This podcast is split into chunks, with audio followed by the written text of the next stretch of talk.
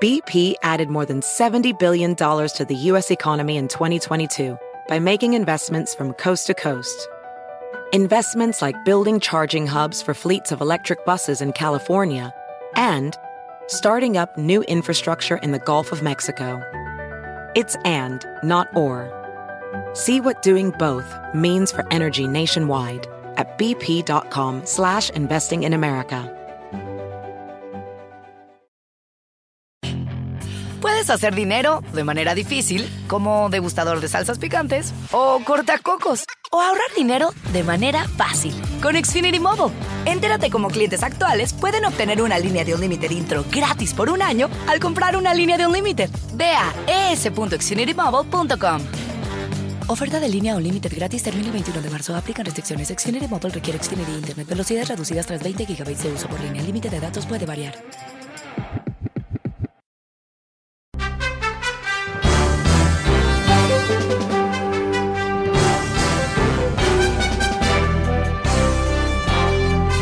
Hola, ¿cómo estás? Soy Fernando Espuelas desde Washington. Muy buenas tardes y gracias por acompañarme. Empezamos una nueva semana juntos con una noticia que no es exactamente trascendente, pero a mí me parece que es altamente simbólica de cómo Joe Biden está cambiando este país. En particular en lo que tiene que ver con inmigrantes. Y cambiar literalmente las palabras que, que el gobierno utiliza Ah, cuando habla de inmigrantes en particular indocumentados y cambiar ese vocabulario para poder lograr qué? Más respeto, uh, menos eh, fricciones quizás, uh, inclusive tratar de humanizar personas que están viniendo a este país por diferentes razones, en diferentes maneras. Y esto es un memorándum que se le mandó a ICE y otros, otras agencias del gobierno que tienen que lidiar con los inmigrantes. Em, palabras como alien ya no se van a poder utilizar. Alien, por supuesto, es una palabra que tiene muchos significados, pero en el contexto moderno, ¿qué es un alien? Es una, un, un individuo de otro planeta, básicamente, ¿no? Es muy deshumanizante. Alien ahora va a ser non-citizen o migrant, no ciudadano o migrante. Eh, años estuvimos ah, batallando con gente en Twitter en particular, ah, diciendo que personas indocumentadas son ilegales y tratando de explicar que en inglés no puede ser un ilegal, puedes tener un, ah, estatus ilegal, pero tú no puedes ser un ilegal. Pero siempre esa palabra se utilizó como que, como una especie de gran martillo, ¿no? Para deshumanizar, para convertir, convertir a personas indocumentadas en criminales. Bueno, ahora el gobierno se va a referir a esas personas como undocumented undocumented. Entonces, eh, ¿por qué esto es significativo? Obviamente, eh, las palabras que se utilizan para describir las cosas condicionan cómo pensamos de las cosas. Ah, y sin duda, cuando hubo todo un movimiento por parte de los republicanos y la extrema derecha de referir a personas indocumentadas como ilegales, el esfuerzo fue muy directo, ¿no? En convertir esas personas en ah, no deseadas, en gente que se puede abusar, gente que inclusive se le puede llevar a cabo violencia. Uh, estos son los, los, las consecuencias que surgen uh, de políticas racistas dentro del sistema migratorio. Y sabemos que ICE está repleto de personas muy motivadas por la idea que hay una invasión, obviamente muy motivadas por Donald Trump, que les daba el permiso de hacer lo que querían, y, y inclusive en una visita muy famosa a la frontera, hablando con ICE, dijo que si ellos querían violar la ley, que lo hagan, y él los iba a perdonar, ¿no? Como que, wow, violar la ley, un presidente que, está invitando a ese tipo de comportamiento, quiere decir que el que está escuchando ese tipo de dictamen uh, va a tener una actitud bastante agresiva, ¿no? Obvio. Uh, eso es lo que él buscaba, agresión, violencia, uh, mano dura, no para tratar de resolver el problema, sino para perjudicar a estas personas. Bueno, eh, obviamente no hay que sobredimensionar lo que ha pasado, eh, es un cambio en la las palabras que se están utilizando. Obviamente no es un cambio en las leyes, algo que eh, se está gestionando, pero no es algo que va a surgir eminentemente, eh, o por lo menos nadie piensa que va a ser el caso. Siempre existen sorpresas, siempre existen eh, diferentes ah, jugadas que quizás ah, puede eh, pueden surgir, ah, realmente, obviamente nadie sabe qué depara el futuro, pero definitivamente yo creo que estamos viendo, no solamente en el tema migratorio, pero en general, a una administración que se quiere destacar por su normalidad. Ah, este fin de semana, John Cornyn, senador de Texas, ah, republicano muy, ah, yo diría, eh, no buen tipo, no buen tipo, no buen tipo, pero en fin, em, eh, dijo que eh, una vez más está tratando de crear la ficción en los medios que Biden tiene un problema mental.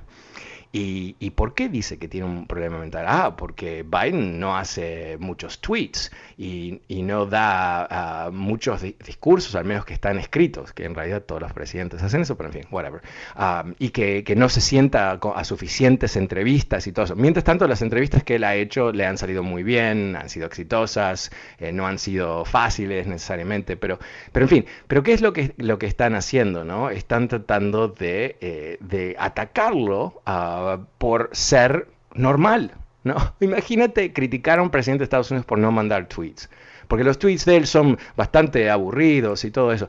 Ahora, ¿qué es lo que les preocupa en realidad eh, a los republicanos? Les preocupa que después de, bueno, de casi 100 días como presidente, pero ciertamente desde el año pasado durante la campaña, no lograron aterrizar en una crítica uh, que, le ha pegado a Biden. Eh, las últimas encuestas muestran que él tiene un nivel de aprobación bastante saludable, que es eh, mucho más alto de lo que tenía Donald Trump, inclusive en su primer año. Y ellos están intentando debilitarlo de alguna manera, pero no encuentran el mecanismo. Y yo creo que cuando él impulsa este tipo de cosas, como por ejemplo cambiar la terminología y, básicamente tratar de bajar la temperatura en cómo el gobierno actúa en diferentes ámbitos, lo hace aún más difícil. Porque yo, yo pienso, con la excepción de, John Cornyn, senador de, de Texas, que mm, hay más gente en este país con un sentido de alivio, ¿no? De que no tenemos un presidente que quiere dominar nuestras conciencias las 24 horas del día, ah, que, está buscando cómo generar el próximo incendio para poder eh, ¿no? Eh, criticar a los bomberos inclusive, sino que estamos frente a una administración, yo no diría que es clásica o, típica, sino una administración que me parece que se beneficia por el contraste que se beneficia por su sensatez.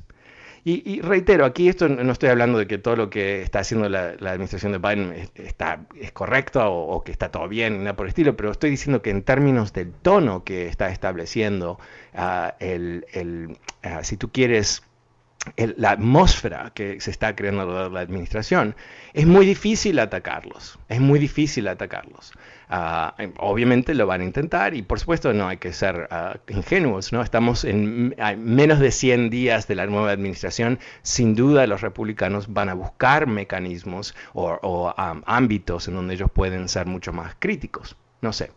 Eh, ¿cómo, lo ves tú? ¿Cómo lo ves tú? ¿Tú estás sintiendo un cambio de tono? ¿Es algo que, te gusta? Eh, o quizás eres una de esas personas que sienten, wow, ah, qué, divertido que era Trump, ¿no? O por lo menos estábamos entretenidos eh, y te parece muy aburrido. O quizás er, tú eres una de esas personas que se ha convencido que Biden de alguna manera tiene un problema mental. No sé. llámame, cuéntame, ¿cómo lo ves tú? El número es 844-410-1020, 844-410-1020. aprovecho antes de ir a las líneas para eh, pedirte un favor. Si te gusta este programa, por favor, recomiéndalo a tus amigos. Y si no llegan a escucharlo en vivo, ¿sabes qué? Puedes escucharlo tú, tus amigos, eh, a través de un podcast. Podcast muy, muy fácil de encontrarlo, muy fácil de suscribirte, es totalmente gratis. Lo vas a recibir todos los días en tu teléfono o tu tableta o tu computadora donde escuchas tus podcasts. te puedes suscribir a través de fernandoespuelas.com, fernandoespuelas.com, también Spotify y iTunes. Ahí vas a encontrar. Si me buscas a mí, vas a encontrar mi podcast. Ah, pero eh, yo creo que eh, este concepto ¿no? de, cambiar eh, el la estructura de gobernación de este país, de, enfocarse sobre aquellos problemas que son los más serios que la gente está sintiendo, COVID, economía, y empujar con todo para lograr que haya avances ahí, es algo tremendamente ah, positivo para Biden en términos de poder darle respuestas a la gente. Y yo creo que ahí también hay algo muy importante, ¿no? Eh, y por qué la administración hace tanta hincapié en que han podido mandarle cheques a, millones y millones de personas, que han podido avanzar con dinero para escuelas y muchas otras cosas más que fueron aprobadas en el plan de rescate, que no es simplemente algo que, que se dice esto va a mejorar el mundo en forma un poco vaga y abstracta y lo han aterrizado en las vidas de cada uno, algo que eh, sin duda es fundamental para mantener ese apoyo y mantener honestamente el, eh, el involucramiento de la gente en, esta idea de que las cosas están mejorando, porque obviamente hay una cuota que es totalmente objetiva, ¿no? tienes trabajo, no tienes trabajo, estás enfermo, no estás enfermo, tienes vacuna, no tienes vacuna, pero hay una parte que es eh, altamente psicológica, que es cómo nos sentimos, qué es lo, tenemos cierta esperanza hacia el futuro, y yo creo que él está restaurando esa esperanza. Bueno, vamos a ver qué piensa Juan, que me está llamando ahora. Hola Juan, ¿cómo te va? Buenas noches, buenas tardes. Buenas tardes. Sí, solamente quería ah, saber información, cómo irá de lo, de lo que dijo el presidente que en los primeros 100 días iba a dar documentos, a ver cómo está eso.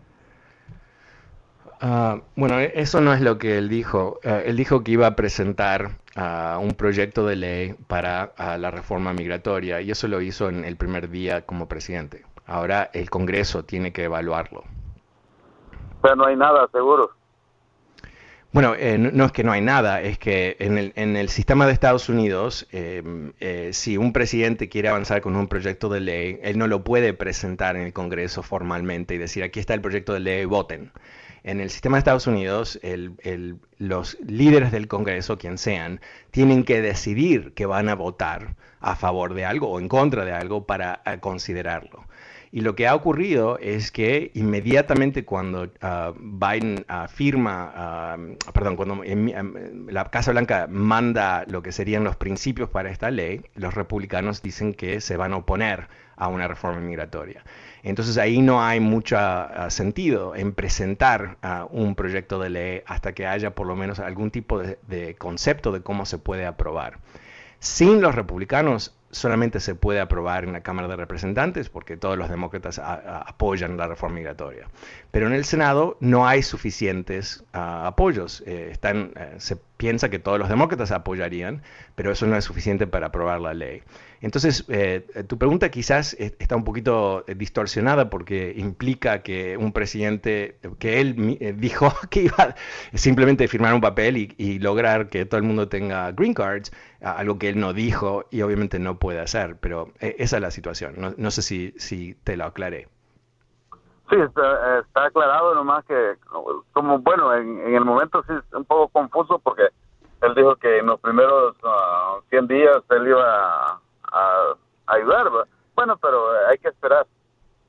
Bueno, bueno, pero, pero creo, creo que entiendo eh, tu confusión, ¿no? Porque eh, a veces pensamos que eh, los presidentes de Estados Unidos son como los presidentes latinoamericanos que tienen ah, cierta capacidad ah, institucional mucho más grande, ¿no? Donde tienen, ah, usualmente tienen sus mayorías en el Congreso y hacen lo que quieren, hacen y deshacen, ¿no? Como el presidente de México clásicamente es como un rey y, esos ah, seis años hace y deshace y básicamente lo único que importa es el presidente. Estados Unidos tiene otro esquema, un esquema que está basado en el, en el balance de poderes, en, ah, el choque de poderes para tratar de limitar el poder de cada individuo, en particular ah, el presidente. Entonces ahí está eh, la limitación de cualquier presidente, no, no Biden en particular, cómo avanzar. Y recordemos que los últimos dos intentos de una reforma migratoria fue con un presidente republicano, George W. Bush, que quería una reforma migratoria y él se alió con los demócratas, pero no pudo convencer suficientes republicanos que apoyaran al mismo presidente republicano. Y después bajo Obama, donde él tenía el apoyo de los demócratas, pero no de los republicanos.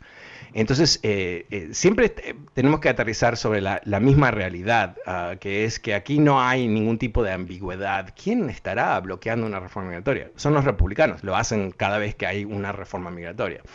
Eh, pero no es el punto final, porque obviamente existe la posibilidad que los demócratas eventualmente tengan una mayoría. También existe la posibilidad de que eh, suficientes republicanos, por razones que no, te no, puedo ni imaginarme en este momento, decidan que van a beneficiar el país uh, logrando uh, un, una reforma migratoria. Pero, pero recordemos cuál es la postura de Trump y, y el, la gente que son los trumpistas que están en el ámbito político. La actitud de ellos es que no debe haber ninguna reforma migratoria. Y no solamente eso, que debe haber menos eh, migración legal y cero ah, refugiados. Es, esa es la postura que ellos tienen. No es, ah, una vez más, no es ambigua, no, es, eh, eh, no tiene matices, es, es así. Entonces, en un partido republicano que ha sido capturado por los trompistas, en donde eh, parte de la energía que, los mueve y los motiva y genera el ruido dentro del partido es el odio a los inmigrantes. Es el odio a los inmigrantes, obvio, ¿no? Eh, entonces es difícil ver cómo estos republicanos que cuando Trump estaba en la Casa Blanca le tenían eh, tremendo terror a un tweet que él les podía criticar y se iban a derretir como un hombre de nieve en el desierto, ¿no? Y ahora eh, él los está amenazando desde lejos. ¿Por qué? Porque él tiene un nivel de apoyo alto dentro de lo que queda del Partido Republicano. Eh, a veces yo escucho eh, esta gente en la ultraderecha diciendo, no, porque el país está dividido en dos. No, en realidad no, está dividido en dos tercios y un tercio. Eh, dos tercios son la gente que apoya a Biden y la gente que mm, es neutral, y después un tercio quizás son los que apoyan a Trump. Dentro de ese tercio, eh, no son todos iguales, no son toda mala gente, pero hay un grupo que es la ultraderecha, que son los que tienen la mayor ah, capacidad de motivar a los votantes. Entonces, ellos, ellos son los que están amenazando, y Trump amenazando a republicanos con hacerle primarias, o sea, básicamente tomar un escaño de un republicano y decir, ah, tú, Juanito, no, no, no apoyaste al, ah, amo Trump y ahora te vamos a liquidar ah, poniendo un candidato que Trump va a, a endorsar, va a y te va a liquidar. Entonces, ellos viven con ese terror. Y eso es lamentablemente la realidad de, del Partido Republicano hoy. No quiero extenderme demasiado, pero, pero yo creo que eh, cada uno de nosotros ah, eh, tenemos que tomar conciencia de dónde está ese, ese punto clave donde, donde eh, siempre se termina cualquier esfuerzo de ayudar a los inmigrantes. Y lamentablemente es ahí, en, en el barrio muy exclusivo de los republicanos. Muchísimas gracias. a José. Uh, pasemos con Juan. Hola Juan, buenas tardes. O perdón, José, no sé con quién hablé. Creo que eh, pasemos con José, por favor. Hola José, ¿cómo te va? Hola José. José. Ya, no sé, no me, no, parece que no me escucha. Um, ok. Uh, ok, pasemos con Nacho. Uh, hola Nacho, buenas tardes, ¿cómo te va? Ah, Fernando, buenas tardes. Hola. Ah, sí, este, dos puntitos. Eh, para cuando digas de que te recomendemos a tus a nuestros amigos, también tienes que decir si les gusta el programa a nuestros amigos y si no, pues a nuestros enemigos. Bueno, me imagino que no va a haber muchos enemigos que van a tomar tu recomendación, pero en fin, sí, recomiéndalo. No te preocupes, también te van a escuchar. este, otra cosa, eh, antes ya te había recomendado que si podías sacar algo de López Obrador, este, ahorita tú ya lo trajiste otra vez a la mesa. No sé si sería mucha molestia volverte a preguntar que investigaras de Obrador y, y dijeras exactamente cómo es el, es todo para realmente para eh, lo, puedo hacer en este momento porque es... disculpa, disculpa te interrumpí perdón. No estaba diciendo de que que si podías hacer un programa de López Obrador para que mucha gente se desengañe cómo es y realmente lo que está haciendo el México con los mexicanos bueno, eh, mira, eh, eso lo puedo hacer, pero, puedo comentar porque recuerdo nuestra conversación previa hace unas semanas atrás ah, y yo dije, no quiero comentar demasiado sobre López Obrador porque eh, no es algo, no es un tema sobre el cual estoy muy enfocado. Pero Eh, he estado en las últimas semanas, me enganché mucho con el tema de populismo, ¿no? obviamente Donald Trump es un populista. ¿Cuál es la experiencia del populismo? Y recién terminé de leer un libro sobre los años 70 en, en, Argentina. Me fascina ese periodo porque fue como uno de esos momentos donde Argentina podía escaparse del destino que lamentablemente no se escapó ah, con los peronistas. Y, pero no, no pudieron. Y Perón volvió a Argentina y sin entrar en todos los detalles, en este libro en particular habla muchísimo sobre cómo eh, Perón desestabilizó la sociedad entera para, ah, para agarrarse del poder. Ah, cómo él incitó violencia, cómo él le, dio abrazos a, los terroristas que eran peronistas, cómo él eh, básicamente buscó debilitar los gobiernos que existían para poder él beneficiarse, para él, beneficiarse él como la gran figura de los argentinos, ¿no? Y, es devastador que, pasó en ese país. Eh, yo, he comentado en, otros momentos, para aquellos que me escuchen por primera vez, yo no soy argentino que tengo el tono, soy uruguayo, pero viví en, Buenos Aires casi eh, cuatro años, o cuatro años viví, en otros tiempos y realmente aprecio mucho el país y, la, gente de Argentina y es tan trágico lo que ha ocurrido. De país más rico del mundo, 60, 70 años atrás, ahora a un nivel de pobreza de 40% de la gente. Es, es trágico. ¿Cómo podemos explicar eso y cómo podemos explicar a López Obrador? Los populistas eh, son aquellos políticos que en diferentes maneras, diferente país, obviamente individuos son diferentes, ah, obvio, eh, ¿qué hacen? Eh, buscan ah, ah, atender las necesidades que quizás se han sido descuidadas o ignoradas por los elites o los sistemas políticos existentes y, buscan usualmente utilizar el esquema constitucional para montarse el poder y después mantenerse en el poder a través de acciones que les ganan mucho, mucho afecto, pero en algunos casos no, tienen uh, una perspectiva a largo plazo, uh, no tienen la capacidad de ser sostenibles, uh, tienen cuotas de autoritarianismo, authoritarianism, autoritarianismo, no, eh, no estoy diciendo bien, pero en fin, eh, eh, medidas autoritarias que, que, la gente empieza a apoyar porque piensan, ah, estoy recibiendo finalmente atención del gobierno, bueno, van a apretar a estos otros, pero no me fijo sobre esto porque quizás ahora estoy comiendo mejor o, o tengo algún otro beneficio.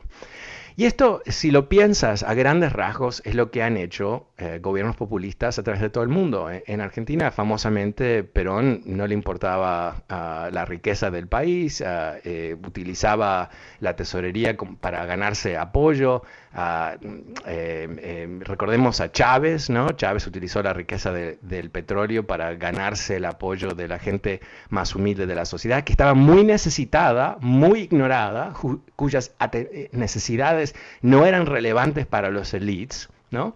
Y eso le abrió un espacio. Entonces, yendo a México rapidito. Eh, no, no, creo que AMLO es un autoritario. No, no, no, no por lo menos no, yo no tengo conciencia de que hay una trama para parar las elecciones o cambiar e, ese tipo de cosas. Pero lo que sí eh, hay un patrón aquí que es muy populista, que es prometer mucho, es prometer mucho hacer cosas que, están destinadas al, a puro simbolismo de representar que es un hombre de la gente. ¿no? Esto lo he comentado en, otros, en otras ocasiones. Eh, eh, honestamente, la, payasada de hacer un viaje a Estados Unidos en un avión común y corriente en coach, ¿no? Eh, y entiendo por qué lo hizo simbólicamente, hombre del pueblo, no soy como los otros presidentes, arriba del jet, ah, ¿no? Acá como, como un rey y todo el resto. Pero, pero es presidente de México, uno de los países más importantes del mundo. ¿Qué pasa si hay un terremoto? ¿Qué pasa si, no sé qué, si hay una explosión en, en, en, en algún lado del país? ¿Qué pasa si necesitan el presidente de en ese momento ser presidente? ¿No? Bueno, está en un avión en American, ¿no? hablando con la azafata ah, sobre a ver si puede, puede recibir otro paquete de manís, pero está en coach, entonces no. O sea, es, es absurdo, ¿no? E, eso obviamente no es lo más grave de todo, pero cuando hay esa actitud Ah, que es manipular a la gente a través de, acciones altamente simbólicas. Eh, lo puedes pensar en Rusia, ¿no? Quizás has visto, si no lo has visto vale la pena porque son comiquísimos. Eh, hay una serie de fotos que Vladimir Putin, el populista eh, dictador de, Rusia, se ha sacado arriba de caballo, cabalgando arriba de caballo, pero sin camisa y está ahí con el pecho afuera y, ahí muy hombre y está en otros lados, está cazando, está pescando. No, Es tan obvio lo que, lo que él está transmitiendo, ¿no? Poder, eh, masculino, fuerte, todo el resto. Pero hay gente que, hay gente que se lo cree. Entonces, eh, eh, yo creo que cuando vemos ese, ese panorama repetido a través de todas las sociedades, de la extrema derecha a la extrema izquierda, tenemos que verlo con reojo. Tenemos que decir, acá hay un esquema que no va a beneficiar, beneficiar a la gente. Bueno, me quedo sin tiempo. En números 844-410-1020. Soy Fernando Espuelas desde Washington y ya vuelvo. Across America, BP supports more than 275,000 jobs to keep energy flowing. Jobs like building grid-scale solar energy in Ohio and producing gas with fewer operational emissions in Texas. It's and, not or. See what doing both means for energy nationwide at bp.com slash investing in America. Hacer dinero de manera difícil, como degustador de salsas picantes, o cortacocos, o ahorrar dinero de manera fácil con Xfinity Mobile. Entérate cómo clientes actuales pueden obtener una línea de un límite intro gratis por un año al comprar una línea de un límite. Ve a es.xfinitymobile.com. Oferta de línea o límite gratis termina el 21 de marzo. Aplican restricciones. Xfinity Mobile requiere Xfinity Internet. Velocidades reducidas tras 20 GB de uso por línea. El límite de datos puede variar.